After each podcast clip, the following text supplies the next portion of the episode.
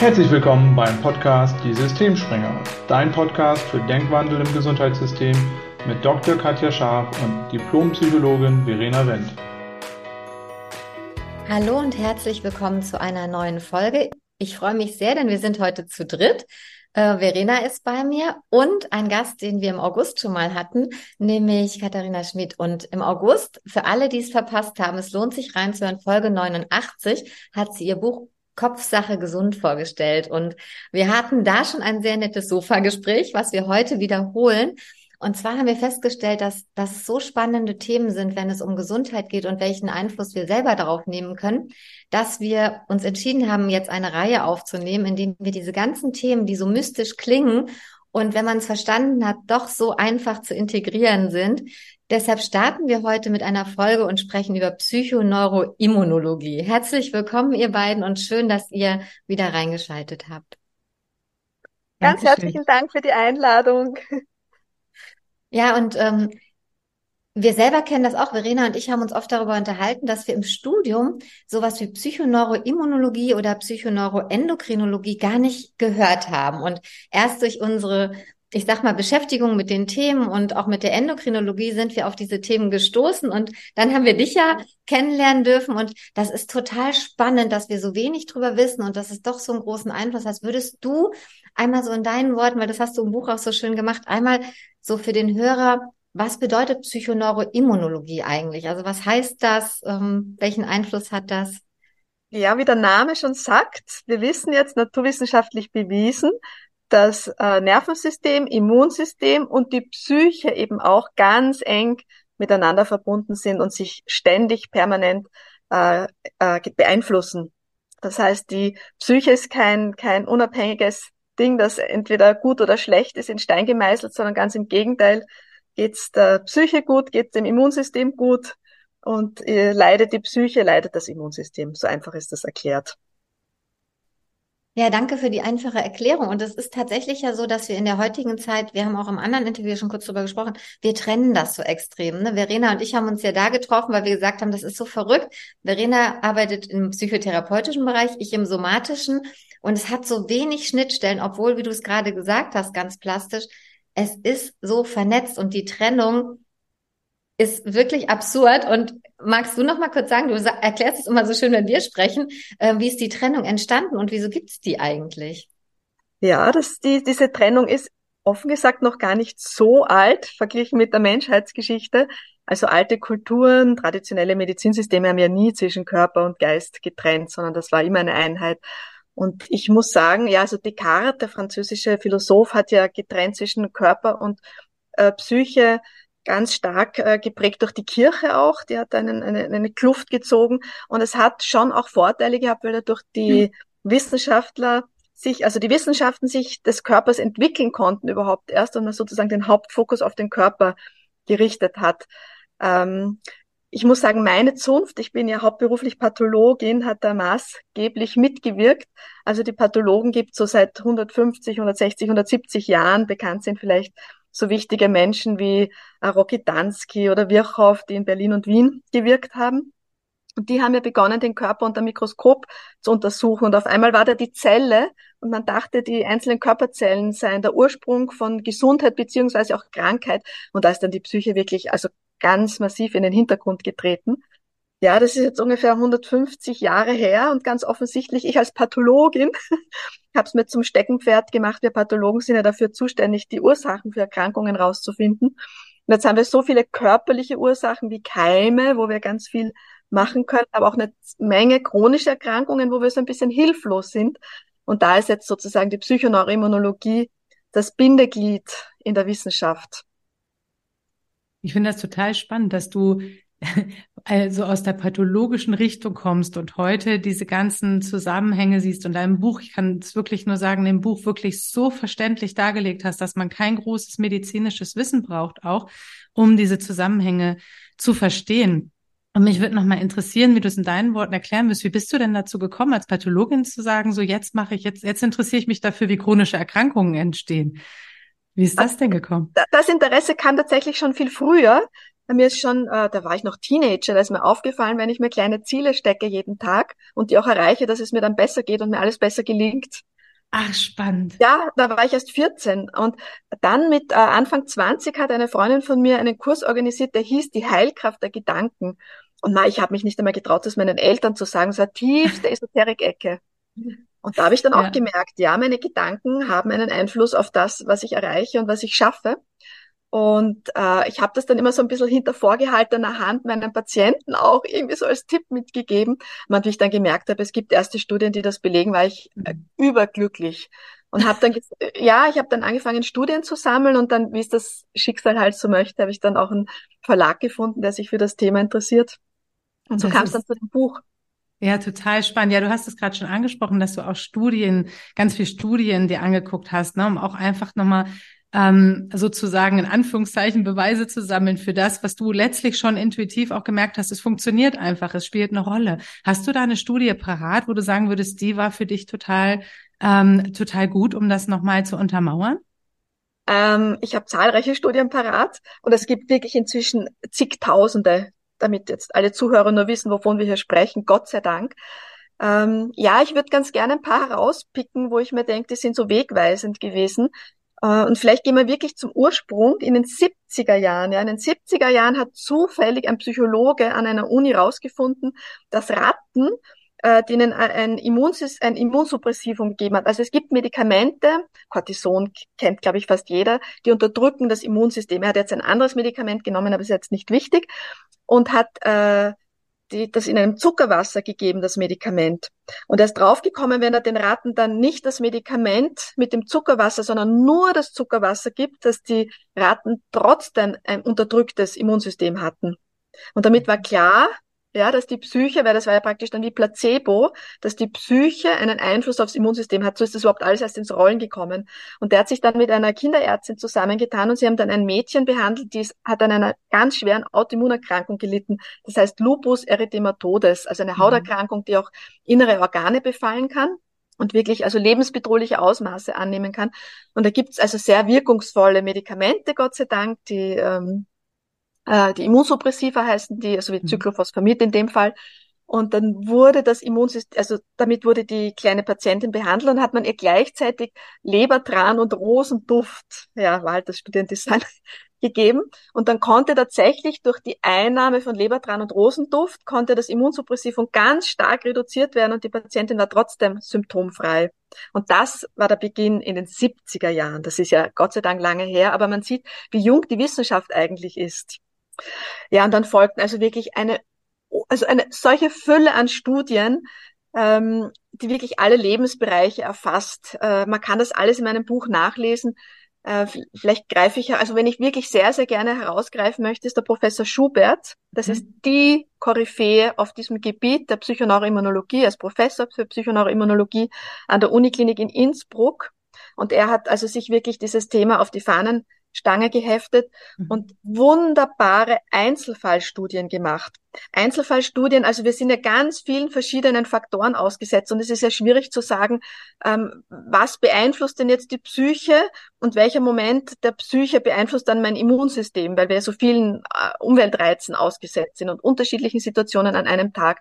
Und er hat tatsächlich äh, seine Probanden gebeten, Tagebuch zu schreiben und immer dazu zu schreiben, wie geht's mir, wie fühle ich mich, was ist gerade passiert, hat sich gerade was gelöst, hat mich gerade etwas belastet, also unglaublich differenziert. Mhm. Und die haben zweimal am Tag äh, äh, Urinproben abgegeben. Also die haben immer zwölf Stunden lang Urin gesammelt.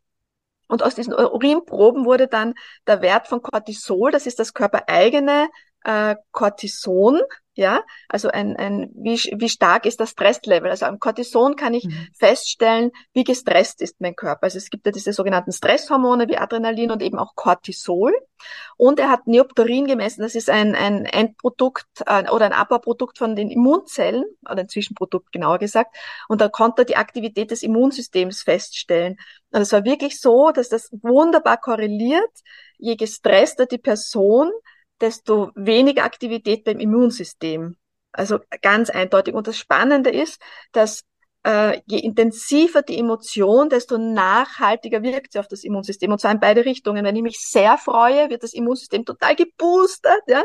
Und wenn ich wirklich einen, einen schweren Schicksalsschlag, tiefe Trauer, ich habe einen vielleicht einen geliebten Menschen verloren, eine äh, Trennung vom Partner, von der Partnerin, dann ist also das Immunsystem wirklich im Keller und, ähm, und zwar lange Zeit im Keller, wobei eine, ein, Einzel, eine, eine, ein Einzelgefühl bis zu 84 Stunden nachwirkt. Ja, man hat ja dazwischen Gott sei Dank auch dann wieder einen Trost, vielleicht ein schönes Gespräch mit der Freundin und das wirkt sich dann sofort wieder positiv auf das Immunsystem mhm. aus.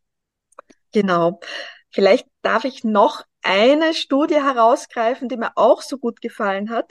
Das ist nämlich auch von einer Landsmännin aus Deutschland, die Frau Professor Binge, eine Neurologin, in Hessen hat sie herausgefunden, dass wenn man Medikamente verabreicht, ja, wir meinen doch, das Medikament wirkt für sich. Aber nein, selbst da spielt die Psychoneuroimmunologie eine riesengroße Rolle. Ja, wenn ich jetzt ein Medikament einnehme ähm, und der Arzt sagt mir nicht, was das macht in meinem Körper, ist die Wirkung bescheiden. Es wirkt gar nicht besonders. Wenn ich jetzt zum Beispiel eine Blutdrucktablette nehme und ich weiß gar nicht, dass die, die Blutdrucktablette gegen Blutdruck ist, wirkt sie nicht gut. Wenn mir aber jetzt der Arzt noch noch extremer, ich fange jetzt erst mit dem Negativbeispiel an, der gibt mir eine Blutdrucktablette und sagt, die hilft gar nicht gegen Blutdruck, dann wirkt sie wirklich gar nicht. Obwohl sie eigentlich, ja, und sie hat das mit Schmerzmittel probiert. In der Studie geht es um Schmerzmittel, sie hat dem Patienten Schmerzmittel verabreicht, einmal gesagt, sie bekommen jetzt ein Schmerz, Mittel dazu gesagt, dann hat super gewirkt. Einmal nur das Medikament gegeben und gar nichts dazu gesagt, dann hat es ein bisschen gewirkt und einmal das Schmerzmittel gegeben und gesagt, es wirkt gar nicht, das ist gar kein Schmerzmittel, dann hat es gar nicht geholfen.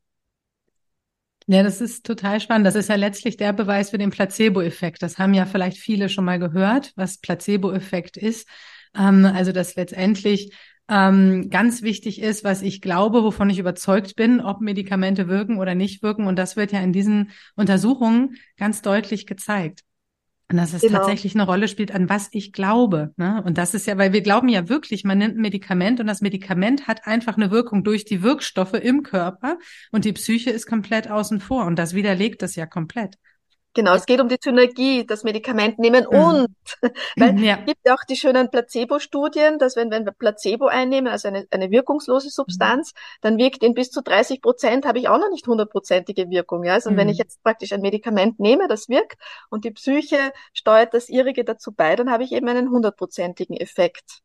Ja, und, für Ärzte und Therapeuten an der Stelle so spannend, weil ja auch die Art und Weise, wie wir mit Menschen sprechen, ganz entscheidenden Einfluss hast, weil mhm. wenn ich als Arzt natürlich dann so eine Information dazugebe und auch überzeugt bin, dass ein Ergebnis zu erreichen ist, das transportiert sich auch. Also wie wirklich auch Sprache und Gedanken nicht nur des Patienten, sondern auch des Therapeuten, weil wir wollen ja viele Menschen ansprechen. Also unser Anliegen ist ja auch eben, Ärzte und Therapeuten zu erreichen, einfach mal zu schauen, was können wir vielleicht in unseren Handlungen für Patienten tun, damit sich Dinge verändern. Und das macht es ja auch nochmal so plastisch, dass was wir sprechen, was wir denken und woran wir glauben, hat so einen enormen Einfluss dann letztlich auch auf den Ausgang von, von Therapien. Das finde ich persönlich immer ganz beeindruckend. Und das hast du jetzt eigentlich mit den Studien auch nochmal so plastisch dargestellt. Und ich finde es super, dass es Studien gibt, weil du hast gesagt, es ist auf der einen Seite noch gar nicht mehr so jung, aber auf der anderen Seite gibt es so wenig, was öffentlich bekannt ist. Also es gibt diese Studien,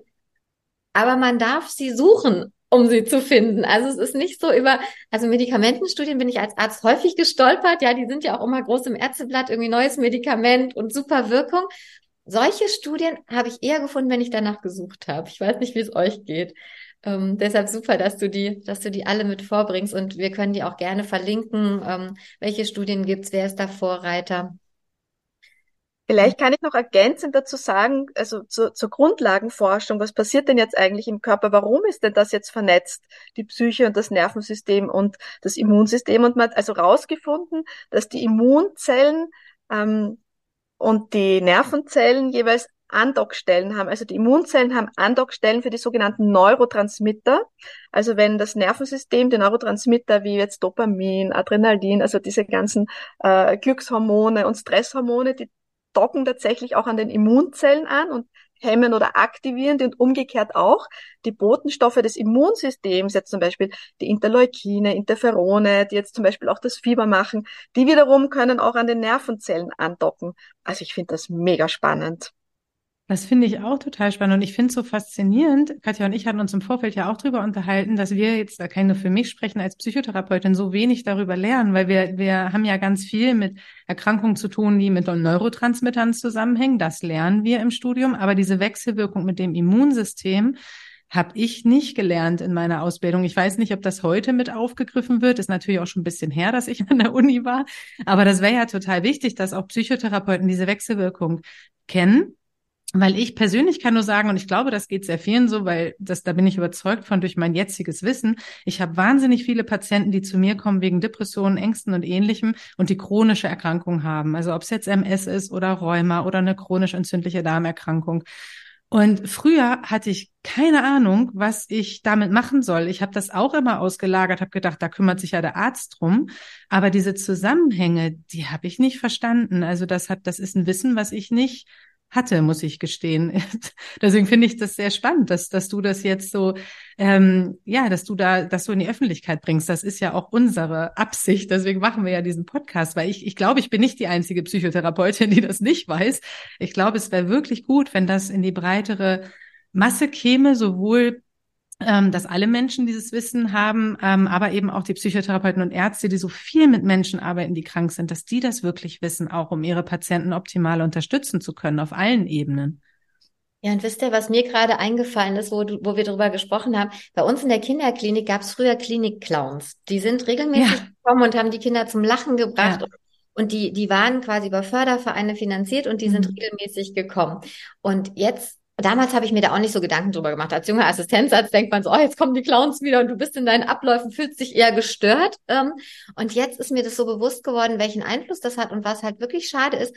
Ich kenne kaum eine Klinik, Klinik, Klinik Clowns hat. Also die wurden dann irgendwann abgeschafft, weil das Geld kostet, weil es nicht mehr finanzierbar war. Und jetzt ist mir erstmal bewusst geworden, was die ja machen ist, die fördern positive Emotionen bei den Kindern. Mhm. Die Kinder haben wahnsinnig gelacht, die haben sich total gefreut, die kriegten kleine Luftballontiere und damit sind die dann tagelang über die Station gelaufen.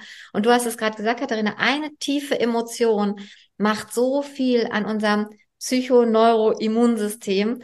Ähm, fällt mir an der Stelle ein, falls jemand zuhört, falls jemand Gelder hat, Klinik-Clowns, ich wäre ein großer Fan, auch auf onkologischen Stationen, selbst bei Erwachsenen. Ich wollte gerade sagen, auch für Erwachsene, nicht nur für Kinder. allein wahrscheinlich, ähm, auch ja. wenn man sich nicht danach fühlt, unser, unser Bewusstsein unterscheidet ja nicht. Ähm, Lachen, Katharina, wäre auch gleich die Frage an dich, wäre ja wahrscheinlich sogar eine Möglichkeit, die man nutzen könnte, ganz einfach, in Anführungszeichen im Alltag, auch wenn man sich nicht danach fühlt, mhm. lachen, lachen, lachen, weil diese Botenstoffe können nicht anders. Die verstehen nicht, ist das ein Lach, ein echtes, ist das ein gedachtes Lachen? Die sind dann da. Und wie du gesagt hast, die docken halt an und zwar auch an Stellen, die wahnsinnig viel Einfluss haben auf Heilung, auf Gesundheit. Mhm. Kam mir gerade so als Bild, also ja, was würdest du sagen? Also Lachen wäre eine Möglichkeit dann wahrscheinlich, wenn es um Emotionen geht. Ja, auf jeden Fall. Ich möchte aber vorher noch kurz ja. ein Wort einwerfen zur Erklärung, damit unsere Zuhörer uns gut folgen können. Und zwar das Immunsystem ist gleich unsere Selbstheilungskräfte. Und egal wie gut die Therapie ist, das beste Medikament kann uns nicht helfen, wenn das Immunsystem dann nicht den Rest erledigt. Medikamente stoßen Heilung immer bloß an, aber es muss das Immunsystem ja dann auch den Dreck wegschaffen, den Aggressor, wenn man so möchte, die Zellen, zum Beispiel Tumorzellen, die nicht mehr gut funktionieren und abgestorben haben, muss das Immunsystem wegräumen. Also die mhm. beste Chemotherapie hilft nicht, wenn das Immunsystem nicht wirklich kompetent ist. Und wir haben, wie wir jetzt gehört haben, mit unserer Psyche einen massiven Einfluss auf unser Immunsystem. Das heißt, egal welche Therapie wir einnehmen, äh, es ist immer von Vorteil, auf die Psyche zu schauen. Und das Lachen ist also ganz wichtig, gar keine Frage. Aber ich möchte es vielleicht auch ein bisschen allgemeiner formulieren. Tun, was uns Freude macht. Für ein Umfeld sorgen. Wir umgeben uns mit Menschen, die uns gut tun. Wir umgeben uns mit Tätigkeiten, die uns Freude machen und da einfach mal so ein bisschen auch so, eine, so einen Check machen im Leben, wo, wo raubt's mir eher die Energie und was bringt mir Energie und dann einfach sukzessive peu à peu immer mehr schauen, dass ich mir die Dinge ins Leben hole, die, ja, die mich im, die mich begeistern, die, die mir meine Lebensfreude äh, fördern und ja, die mich gesund sein lassen. Ja, du hast es angesprochen. Man hört ja oft so Wunderheilung oder oder irgendwie, ähm, aber letztlich ist es, so wie ich es jetzt verstehe, auch von dem, was du gesagt hast, ist es eine Selbstheilung. Und gerade äh, du hast so Tumor und und und Krebserkrankungen angesprochen. Was wir ja machen ist, dadurch, dass wir ja den Krebs äh, therapieren wollen, wir wir fahren ja unser Immunsystem allein schon durch die Medikamente eher nach unten. Und in meinem Bewusstsein ist es dann wichtig, wie du es gesagt hast, das Immunsystem auf andere Seiten zu stärken. Und das ist ja das, die gute Nachricht daran, dass das nicht medikamentenabhängig ist, sondern dass wir das eben durch unser Verhalten, durch unser, ja, wie du gesagt hast, sich ausrichten auf ein, auf ein schönes Leben und das zu machen, was uns Freude macht, dass wir damit das Gegengewicht halten, zu therapieren und zu Therapien, die unser Immunsystem ja schwächen. Ich habe noch eine ganz gute Nachricht. Und zwar, Stress ist ja ganz was Natürliches. Stress kennt die Menschheit seit ihrem Entstehen. Ja, früher waren es wilde Tiere und feindliche Stämme und schlechtes Wetter. Heute ist es der Chef, der uns äh, anschaut, die schlechte Beziehung zu wem auch immer oder eben Erkrankungen, die uns stressen, als Beispiele jetzt nur. Und der Körper kann ja mit Stress hervorragend umgehen. Das ist ja nicht das Problem. Das Problem ist, dass wir in unserer heutigen Kultur eine Art Dauerstress entwickelt haben. Und das ist das Tragische. Wenn wir einen Dauerstress haben, und das kann man sehr, sehr gut wissenschaftlich eben über den Cortisolspiegel im Blut und im Harn nachweisen, wenn wir einen Dauerstress haben und dieser Cortisolspiegel, das, der ist ja ein Stresshormon, nicht absinkt und der erhöhte Cortisolspiegel bleibt über Tage, Wochen und Monate oder gar Jahre bestehen, das ebnet äh, deswegen die chronischen Erkrankungen, weil der Körper ja ständig immer irgendwo kleine Entzündungen hat. Das ist ja ganz normal, weil wir haben immer wieder mit äh, Stoffen zu tun, die wir einatmen, die nicht in den Körper gehören, die wieder ausgeschieden werden oder auch äh, Keime und so, äh, und so weiter. Und diese ganzen kleinen Entzündungen hält das Cortisol in Schacht. Deswegen Cortisol ist ja grundsätzlich gut. Aber wenn dieser Dauerstress über Jahre bestehen bleibt, erschöpft sich tatsächlich die Cortisolausschüttung und dann können diese vielen kleinen Entzündungen im Körper eben nicht mehr in Schach gehalten werden mhm. und dann kommt es zu diesen tragischen Ausbrüchen von schweren Autoimmunerkrankungen, von Krebserkrankungen, von schwerer Atherosklerose und so weiter. Also praktisch, das ist ba die Basis von diesem, diesem ganzen großen Spektrum an chronischen Erkrankungen. Und unser Körper, das finde ich jetzt so toll, diese Info, die hat mir so sehr geholfen bei meinen Recherchen. Der Körper braucht bloß einmal am Tag eine richtig tiefe Entspannung und das kann eben dieses herzhafte Lachen sein, das ist wie ein Reset, dann fällt der Cortisolspiegel total ab, weil der Parasympathikus, also das ist praktisch der Teil des vegetativen Nervensystems, der für Ruhe sorgt, den wir auch für eine gute Verdauung brauchen und einen guten Schlaf, der fährt dann nach oben, der erholt sich, es ist Ruhe da, das Immunsystem reguliert sich wirklich augenblicklich wieder selbst und dann halten wir den Stress schon wieder relativ gut aus. Also die Botschaft nach draußen, alle, die jetzt zuhören, bitte sorgt dafür, und es geht nicht um die Quantität, sondern um die Qualität, eine Minute ganz tiefe Entspannung und egal wie die erreicht wird, ist also trägt maßgeblich bei Vorbeugung von Erkrankungen und Heilung von Erkrankungen. Ja, vielen Dank, dass du das nochmal sagst, weil das kenne ich auch aus meiner Arbeit, dass viele dann so sagen, ja, aber es ist so schwierig und wie soll ich denn jetzt in allen Bereichen irgendwie weniger Stress haben? Das kann auch schnell wieder überfordern, wenn man so sagt, ich darf jetzt nicht so viel Stress haben, Stress macht mich krank, also muss ich jetzt gucken, dass ich weniger Stress habe. Und das, was du sagst, ist ja letztlich, du kannst wahnsinnig viel tun, schon mit einem Moment am Tag, den du dir nimmst, wo du ganz, ganz bewusst mal in die Entspannung gehst, egal wie du es machst, ob du einfach nur atmest, ob du meditierst, ob du einfach aus dem Fenster schaust. Aber letztendlich ist es das, was wir ja schon sehr wenig tun, weil wir so in unserem Tun sind, heute so gesellschaftlich auch gesprochen, ne? dass wir immer irgendwas tun und immer abgelenkt sind. Und dass das wirklich schon etwas ist, was die wenigsten, glaube ich, tatsächlich regelmäßig praktizieren, so einmal am Tag so ein Reset zu machen. Von daher vielen Dank für so einen ja ganz praktikablen und leicht umsetzbaren Tipp. Meine Frage wäre noch, ähm, weil du jetzt diese chronischen Erkrankungen angesprochen hast, das heißt, wenn ich so, so chronische Erkrankungen habe, also egal was es jetzt ist, Rheuma oder Arthritis hattest du auch angesprochen, oder vielleicht auch eine Krebserkrankung, wie ist dann die Heilung möglich? Also du hast auch im Eingang, als wir gesprochen haben, gesagt, es gibt ja Spontanheilungen. Das heißt, wenn ich das Immunsystem unterstütze durch diese Entspannung zum Beispiel, indem ich mehr Entspannung reinbringe, dann kann das Immunsystem, wenn ich es jetzt richtig verstanden habe, dann kann das wieder Reparaturprozesse übernehmen, dann kann das die Zellen, die irgendwie entartet sind, sozusagen abtransportieren und das kann es eben nicht tun, wenn es unter Dauerstress ist. Richtig? Also das ist so der Schlüssel, dass man da hinkommt, dass das Immunsystem wieder seine eigentliche Arbeit aufnehmen kann, was, wofür es eigentlich gedacht ist? Genau, also es ist tatsächlich, äh, gibt wunderbare Studien nachgewiesen, dass das Immunsystem aus dem Lot kommt. Es ist, mhm. Die Subpopulationen der weißen Blutkörperchen entsprechen einander nicht mehr. Und es gibt dann von einer Subpopulation mehr zu viele, von den anderen zu wenig. Und deswegen werden die ganzen man braucht ja immer, man hat ja ständig im Körper Reparaturmechanismen, wo die Immunzellen aktiv sind. Und es geht einfach immer um die richtige Menge und die richtige Aktivität der Immunzellen. Und bei den Autoimmunerkrankungen, wie jetzt zum Beispiel Asthma oder Heuschnupfen oder eben Allergien, mhm. ähm, da ist das Immunsystem überschießend. Mhm. Und ähm, in, in, in anderen, äh, äh, zum Beispiel Krebserkrankungen, da haben wir zu wenig Immunsystem. Mhm. Also es geht sozusagen immer darum, dass wir in Ruhe kommen, ja, mhm. tatsächlich in Ruhe durchschnaufen, angenehm und Wohl, Wohlgefühl, ein Wohlgefühl. Und, und, zu dem Wohlgefühl gehört auch einen Sinn im Leben sehen. Das möchte ich mhm. hier auch nochmal unterstreichen. Also Menschen, die einen Sinn in ihrem Leben sehen, auch religiöse Menschen haben ein besseres Immunsystem. Also auch das mhm. Beten hilft nachweislich, äh, das Immunsystem zu verbessern.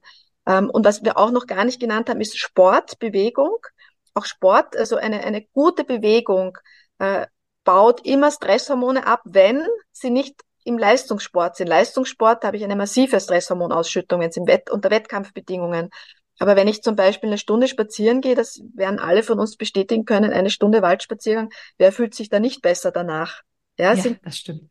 Die natürlichen Dinge, die helfen, das Immunsystem ins Lot zu bringen. Und dann haben wir eben nicht nur die Maßnahmen, sondern eben auch der Glaube. Das haben wir ja schon eingangs mhm. gesagt. Ich muss auch dran glauben, dass mir das gut tut, sonst hilft's nichts, ja. Sonst kann ich mein Leben lang im Wald spazieren gehen und ich werde trotzdem äh, an der Blutdruckkrise leiden oder oder ähm, am, am Rheuma. Es wird nicht besser. Gut, da gehe ich dann nicht stundenlang spazieren, wenn ich Rheuma habe wegen Schmerzen. Aber ihr wisst, ja. was ich meine. Also ja, es ist nicht nur die Maßnahme, sondern es ist auch der Kopf. Das das muss zusammengehen. Mhm. Ja, und wie du es auch gesagt hast, wenn ich nicht dran glaube, gehe ich vielleicht auch gar nicht erst los. Weißt du, wenn ich, wenn ich jetzt irgendwie, wenn ich eine Diagnose bekomme, die erstmal nicht so förderlich ist, dass ich mich dann erstmal hinsetze und zurückziehe und auf die Krankheit so fokussiere und, und natürlich damit auseinandersetze, was da jetzt kommt, dass ich dann, wenn ich nicht dran glaube, dass ich eine Möglichkeit habe, selber was in der Hand zu haben, dann gehe ich vielleicht nicht los. Dann denke ich, ach ja, jetzt eine Stunde spazieren macht jetzt auch keinen Sinn. Das heißt, der Glaube ist, glaube ich, ganz entscheidend oder um sich wirklich auch zu motivieren. Und du hattest es auch so schön gesagt, sich eben Ziele zu setzen. Also zu sagen, okay, was, was will ich wirklich noch machen? Was ist mir noch wichtig? Und sich darauf auszurichten. Und plötzlich fängt unser Immunsystem an, sich zu verändern. Da gibt's so tolle Studien. Ich war, ähm, ihr wisst es ja beide und die Hörer wissen es mittlerweile sicher aus, die uns regelmäßig Ich bin ja auch so großer Fan von Dr. Joe Dispenza, der ja genauso arbeitet, der in diesen, der macht es über Meditation. Aber letztlich ist es genau das, was du gesagt hast, sich Momente in Ruhe zu bringen, in diesen Ruhemomenten sich schöne positive Dinge vorzustellen und sich auszurichten und wirklich einfach vorzustellen, wie ist es, wenn das möglich ist und was kann ich vielleicht doch tun? Und wenn ich Räume habe und vielleicht keine Stunde spazieren kann, vielleicht gehe ich einfach mal los und fange an mit kleinen Schritten. Dann sind es vielleicht mal zehn Meter, dann sind es 20 Meter. Und was ja passiert ist, dass wir uns wirklich verändern, wirklich von innen raus verändern. Das finde ich so faszinierend. Wir, wir verändern unser ganzes System und dann sind plötzlich wieder mehr Dinge möglich. Also deshalb vielen, vielen Dank dafür, dass du das alles mit uns teilst. Wir haben das schon mal gehört und vielleicht ist es uns doch nicht so bewusst, wie viel Macht und wie viel Power wir haben und wie viel Power unser Immunsystem hat. Also das ist irgendwie so ein unterschätztes Organ, finde ich. Es, es hat auf jedes Organ Einfluss und trotzdem sprechen wir über Herz, über Lunge, über Darm, über Gehirn und unser Immunsystem kriegt ein bisschen wenig Wertschätzung und Dankbarkeit. Vielleicht ist das auch was, was man mit integrieren kann, ähm, wirklich täglich sein Immunsystem zu feiern. Das leistet tatsächlich großartige Arbeit und wir merken es nicht. Das hast du jetzt wunderschön gesagt, Katja. In dem Zusammenhang möchte ich das jetzt auch nochmal ähm, wirklich yeah. aus, zum Ausdruck bringen. Wenn wir uns vorstellen, bereits wieder gesund zu sein, und, und aber wirklich so intensiv vorstellen mit geschlossenen Augen und alle Sinne, wir riechen, wir schmecken, wir fühlen, wir fühlen uns gesund. Und das ist nämlich gar nicht so einfach, wenn wir gerade in einer Phase einer Erkrankung sind, sich vorzustellen, gesund zu sein. Boah, das ist echt schwierig. Also nicht, dass man jetzt glaubt, das ist was Einfaches, aber es lässt sich trainieren, ja. Und je mehr wir es schaffen, eine Vorstellung zu entwickeln, wie es sich anfühlt, wieder gesund zu sein, umso mehr Impulse sendet unser Gehirn an die Organe, in die Richtung zu arbeiten. Also das trägt maßgeblich zu Spontanheilungen bei, das Vertrauen eines Tages wieder gesund zu sein. Und natürlich brauche ich dann auch ein Umfeld, das an meine Genesung glaubt. Ja. Also zu einem Arzt zu gehen, der meint, meine Erkrankung sei nicht heilbar, dann darf ich mich nicht wundern, wenn die Erkrankung wirklich chronisch bleibt und nicht heilbar ist. Ja, aber sich sozusagen vorzustellen, da gibt's auch so eine schöne Studie an Herzkranken von der Uni in Marburg, war das von einem Psychologen, 126 äh, Herzkranke in drei Gruppen geteilt und die eine Gruppe äh, einfach OP-Vorbereitung, also war vor einer Herz-OP, OP-Vorbereitung, ähm, der Anästhesist kam und der Operateur kam, hat mit ihnen besprochen, die zweite Gruppe sogar, sogar schon mit psychotherapeutischer Begleitung. Und die dritte Gruppe war dann wirklich mit Mentaltraining, wo die Patienten sich schon mehrere Wochen vor der OP jeden Tag Audiodateien angehört haben, wo angeleitet wurde mit den Fragen, was mache ich dann Schönes, wenn ich äh, glücklich und gesund operiert bin. Und dann haben die sich vorgestellt, ich gehe zum Feiern, ich, ich tue den Rasenmähen, ich lade Leute ein, ich fahre nach Italien und was für eine Überraschung. Die Gruppe, die Mentaltraining im Vorfeld gemacht hat, hat also wirklich viel besser abgeschnitten nach der OP. Und Mentaltraining gehört in Wahrheit zu jeder Erkrankungstherapie mit dazu ich weiß nicht, das ist kostenlos, den Kopf haben wir immer dabei. ja. Die, die Medikamente wirken effektiver. Ja, es geht ja nicht darum, keine Medikamente zu nehmen oder die Maßnahmen nicht zu machen, aber es geht darum, sie mental zu unterstützen. Ja, absolut. Und letztendlich ist das ja eine gute und eine schlechte Nachricht in einem für unsere Hörer. So die schlechte ist vielleicht, du darfst Eigenverantwortung übernehmen oder Selbstverantwortung übernehmen, auch für deinen Gesundungsprozess. Das heißt, nicht vielleicht ein Medikament nehmen nur, sondern eben auch gucken, wie kann ich mich noch in meinem Leben so ausrichten, dass ich sozusagen meine Gesundheit fördere. Und die gute Nachricht ist aber gleichzeitig, dass wir wahnsinnig viel Einfluss nehmen können auf unsere Gesundheit. Viel, viel mehr, als, glaube ich, vielen Menschen da draußen bewusst ist, weil Ihr habt es ja beide eingangs angesprochen, dass einfach auch so ein bisschen diese Trennung von Körper und Psyche ist, die durch die Entwicklung der Medizin entstanden ist. Ähm, und dass man da einfach die Zusammenhänge so ein bisschen aus dem Blick verloren hat und wir deswegen ganz oft nur aufs Körperliche gucken bei körperlichen Erkrankungen. Und wenn es dann eben die Psyche ist, dann, dann wird jemand zum Psychologen oder Psychotherapeuten geschickt, aber diese, dieses Zusammenspiel oft außer Acht gelassen wird. Und ich glaube, das ist eine ganz wichtige Botschaft, ähm, und ist uns auch ganz wichtig, dass unsere Hörer das verstehen. Deswegen betonen wir das auch immer wieder, dass Körper und Psyche nicht auseinander zu dividieren sind, dass sie einfach zusammenhängen und Wechselspieler sind und dass es darum geht, einfach da das System in Balance zu halten sozusagen. Und man kann wahnsinnig viel tun. Und ich würde das jetzt zum äh, Ende hin noch einmal gerne zusammenfassen, weil du hast so viele wertvolle Tipps auch gegeben, was man selber tun kann. Und da war zum einen dabei, dass es gar nicht so viel Zeit braucht, dass es im Endeffekt reicht, einmal am Tag zur Ruhe zu kommen und wirklich einen Moment der tiefen Entspannung zu erleben, um so ein Reset zu erreichen und um das Immunsystem zu stärken. Dann hast du aber auch gesagt, Stress ist einfach etwas, Dauerstress, chronischer Stress macht einfach, dass das Immunsystem weniger gut funktioniert überschießt oder zu wenig gut funktioniert. Und da ist halt wichtig, kann ich auch als Psychotherapeutin nur sagen, wirklich mal dann die Lebensbereiche durchzugehen. Wo bin ich gestresst? Wie ist das auf der Arbeit? Wie ist das in meinen Beziehungen? Wie ist das vielleicht mit Lebenszielen, die ich habe? Dass man mal wirklich sein Leben kurz, nicht kurz, aber sich auch Zeit nimmt dafür, wirklich mal anguckt und mal schaut, wie gestresst bin ich eigentlich im Moment und dass eben negative Gefühle eine große Rolle spielen. Das kann ich auch nur bestätigen ähm, aus meiner Arbeit, dass da ein großer Zusammenhang ist, weil viele meiner Patienten, die eben viel negative Gefühle haben, viel äh, Depressionen oder Ängste, ganz, ganz oft auch körperlich krank sind und chronische Krankheiten haben. Und ähm, ja, dass es letztlich darum geht, dass man wirklich mal schaut auf der Ebene vom Lebensstil, was kann ich tun, um meine Gesundheit zu fördern. Und das ist Wahnsinnig spannend. Habe ich noch was vergessen erstmal? Möchtest du noch was ergänzen, Katharina, oder ist das schon einigermaßen vollständig? Ja, es ist halt sehr individuell. Also was ja. mir jetzt noch in dem Zusammenhang noch wichtig ist, was ich meinen eigenen Klienten immer predige, eine Erkrankung ist kein, keine Hiobsbotschaft oder ein Himmelfahrtskommando, ein, eine, eine Erkrankung, das ist ein, da holen wir uns einen strengen Lehrer ins Leben, der uns sagt, okay, irgendwas ist hier falsch gelaufen, stopp. Mhm. Und, äh, was kann ich jetzt von dir lernen, liebe Erkrankung? Ja. Ähm, genau, das ist einfach ein Prozess äh, der, der, der Reifung und des Wachstums. Und ich stelle immer wieder fest, dass es Menschen, die gesund sind, oft psychisch viel schlechter geht als Menschen, die schwere Erkrankungen haben und dankbar und demütig sind, dass sie noch eine gewisse Zeit zu leben haben.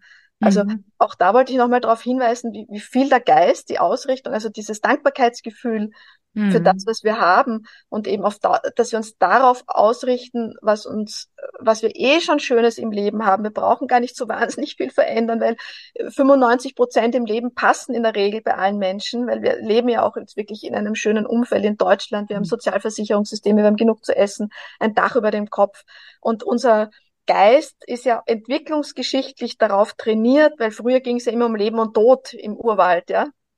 Entweder kam der Säbelzahntiger oder der Bär und hat uns äh, äh, äh, erjagt oder nicht, haben wir mit dem gekämpft. Und ähm, deswegen sind auch wir heute, die wenigen Gefahrenquellen machen wir zu riesengroßen äh, Dramen und vergessen, dass 95 bis 98, 99 Prozent in unserem Leben eh super passen. Und ich glaube, diese Ausrichtung ist auch so wichtig im Zusammenhang mit Erkrankungen. Und da, glaube ich, liegt auch ein großer Fehler. Ich erlebe immer wieder Menschen, die Erkrankungen haben, dass sich das ganze Leben nur noch um die Erkrankung dreht. Also es ist total, total daneben. Ja, möglichst mhm. sich wenig mit der Erkrankung beschäftigen, möglichst sich einen Therapieplan holen beim Arzt, sich entscheiden, so und so mache ich's und dann das, dann nimmt mal die Tabletten und dann für den Rest schauen, ja Leute, Schluss ist, Leben ist viel zu kurz, um traurig zu sein, oder? Makuna Hatata heißt das doch so nett, gell? Ja. Ja, der Afrika-Fan in mir sagt direkt Hakuna Matata.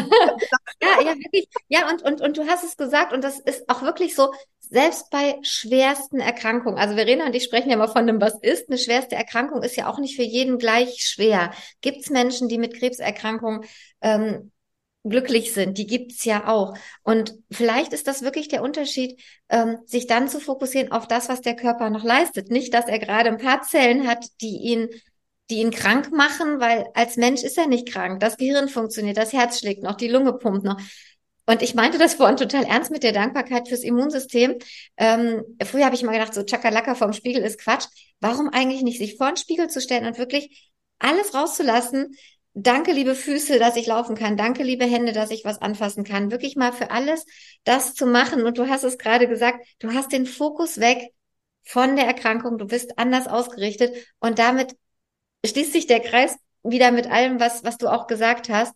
Ähm, und uns ist bewusst, es ist nicht einfach, da haben wir auch drüber gesprochen. Ähm, natürlich, wenn so Hiobs oder vermeintlich Hiobs-Botschaften kommen, dann den Fokus zu shiften, das erfordert ganz viel Bewusstsein, dass ich muss es wollen, der Wille darf da sein, weil wenn ich nicht, und der Glaube, Wille und Glaube würde ich auch sagen, weil wenn ich nicht dran glaube, dann mache ich es halt auch nicht. Und das soll bitte keiner so hören, das ist einfach, das ist easy. Im Gegenteil, das ist wahrscheinlich der härteste Job, den wir haben. Das ist die schlechte Nachricht, aber es ist auch die gute Nachricht, weil wenn wir diesen Job erfüllen, dann ist so vieles möglich. Das finde ich immer so schön an der Sache. Das darf ja auch Spaß machen, an sich zu arbeiten. Genau. ja. Es ist ja schön und vor allem dann Gleichgesinnte zu finden, die das auch tun. Das ist so beglückend. Und das ist ein Abenteuer, ist eine Entdeckungsreise und deswegen sind wir Menschen doch hier, um das Leben zu entdecken und zu erfahren und zu erforschen.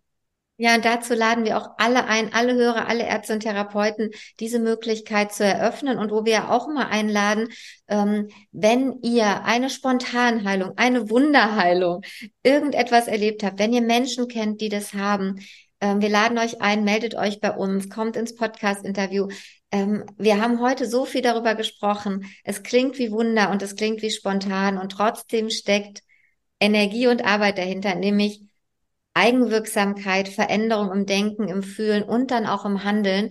Ähm, wir freuen uns, Menschen nach draußen zu bringen, eine Stimme zu geben, weil dann findet man nämlich die Menschen, von denen du gesprochen hast, dann findet man das Umfeld, was es schon erreicht hat, dann findet man die Positivbeispiele. Und man lässt sich vielleicht nicht so reinquatschen von Menschen, die sagen, na ja, mit der Erkrankung funktioniert ja sowieso nicht mehr lange, sondern dann findet man die Menschen, die sagen, oh, hatte ich auch, habe ich auch gehört, habe ich nicht geglaubt, ich habe es einfach anders gemacht. Ich weiß nicht, es gibt ja dieses Zitat, alle haben gesagt, das geht nicht und dann kam es einer und hat es einfach gemacht. Das habe ich lange hängen gehabt, weil das ist genau das, was wollen wir glauben und was wollen wir tun. Habt ihr von Ganz eurer genau. Seite noch eine Ergänzung? Ist irgendwas, was vielleicht noch wichtig ist? Ansonsten ähm, war es wieder so schön, einen Couch-Talk mit euch zu haben und mal über die Dinge zu sprechen, weil die sind so wertvoll und unsere gemeinsame Vision ist es ja wirklich, das nach außen zu tragen, Menschen zu erreichen, sowohl Menschen, die betroffen sind, die vielleicht schon krank sind und was verändern wollen, die präventiv losgehen wollen und auch Ärzte und Therapeuten, die diese Möglichkeit sehen und nutzen. Vielen Ganz Dank. genau. Ja, vielen Dank, Katharina, auch von meiner Seite, dass du heute dir die Zeit genommen hast, mit uns dieses wirklich spannende Podcast-Interview zu machen. Und ich möchte nur an der Stelle nochmal darauf hinweisen, wenn du das jetzt gehört hast und dich interessieren diese Zusammenhänge und du möchtest mehr darüber erfahren, Du findest Katja und Micha unter Mind for Health sowohl bei Instagram, Facebook als auch bei LinkedIn. Und da haben wir immer Beiträge und auch einen Podcast, den du ja jetzt schon kennst, dass du einfach reinhören kannst. Und ähm, was wir auch haben, ist, wir haben Kurse entwickelt, ganz verschiedene Kurse, wo wir dieses Wissen weitervermitteln wollen und wo wir dich wirklich unterstützen wollen, deine Gesundheit und Vitalität zu stärken. Wenn du da Interesse hast, dann melde dich einfach bei uns. Am besten unter info at drkatjascharf.de. Das verlinken wir aber auch nochmal unter dem Podcast.